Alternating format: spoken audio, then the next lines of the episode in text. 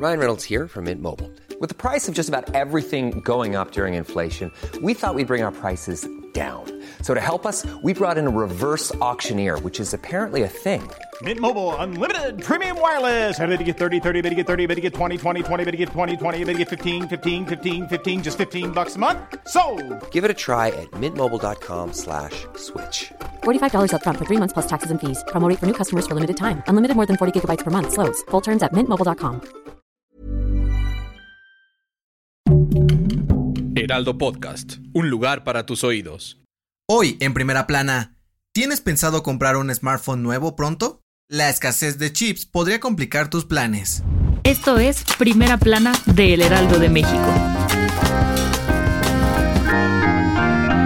La industria de los smartphones vive una crisis, pues hay una escasez de piezas clave en la fabricación de nuevos teléfonos a nivel mundial, en específico de chips. Estos chips son elementos indispensables en la producción de teléfonos inteligentes y otros productos como autos, consolas de videojuegos y computadoras, y sirven como conductores de la electricidad y procesamiento de información que dan vida a los aparatos. Este problema se originó debido a la pandemia por COVID-19, ya que la venta de dispositivos móviles aumentó y los bloqueos comerciales en puertos de todo el mundo impidieron su distribución. De acuerdo con la consultora internacional Data Corporation, la escasez de chips provocó una pérdida de más de 1.900 millones de dólares en México, pues la venta de smartphones cayó 21%. Según los expertos de la consultora, de mantenerse esta crisis, los más afectados serían los consumidores, pues ante la falta de estos elementos, los precios de los productos podrían elevarse y habría pocos teléfonos disponibles a la venta. Con información de Adrián Arias. ¿Quieres estar bien informado? Siga Primera Plana en Spotify y entérate de las noticias más importantes.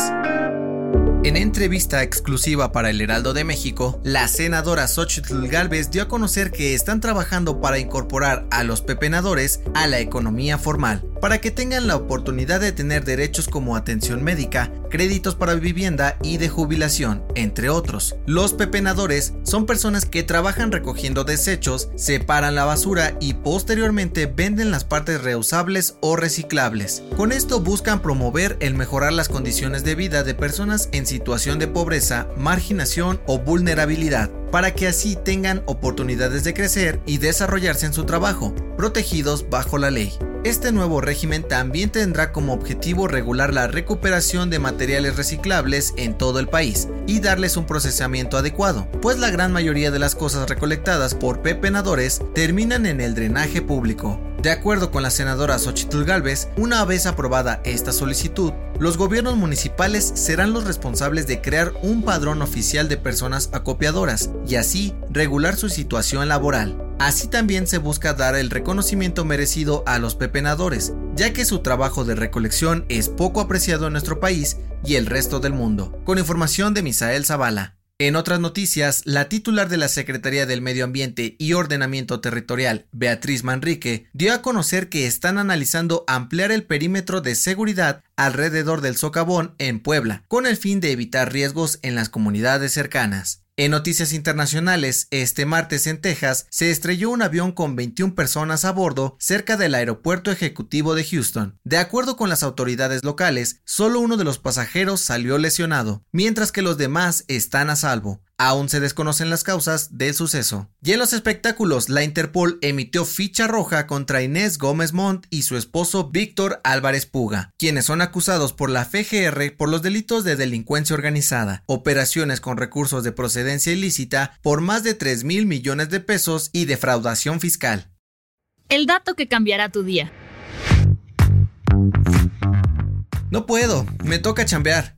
Generalmente usamos esta palabra para referirnos al trabajo, pero ¿sabes de dónde proviene? De acuerdo con el diccionario del español mexicano del Colegio de México, esta expresión tiene su origen en la década de 1940, cuando cientos de mexicanos iban a Estados Unidos a trabajar en campos agrícolas.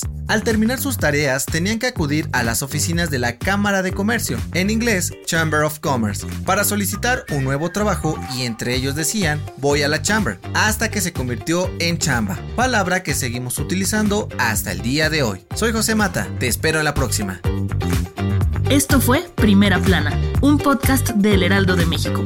Encuentra nuestra primera plana en el periódico impreso, página web y ahora en podcast. Síguenos en Instagram y TikTok como El Heraldo Podcast y en Facebook, Twitter y YouTube como El Heraldo de México. Hasta mañana.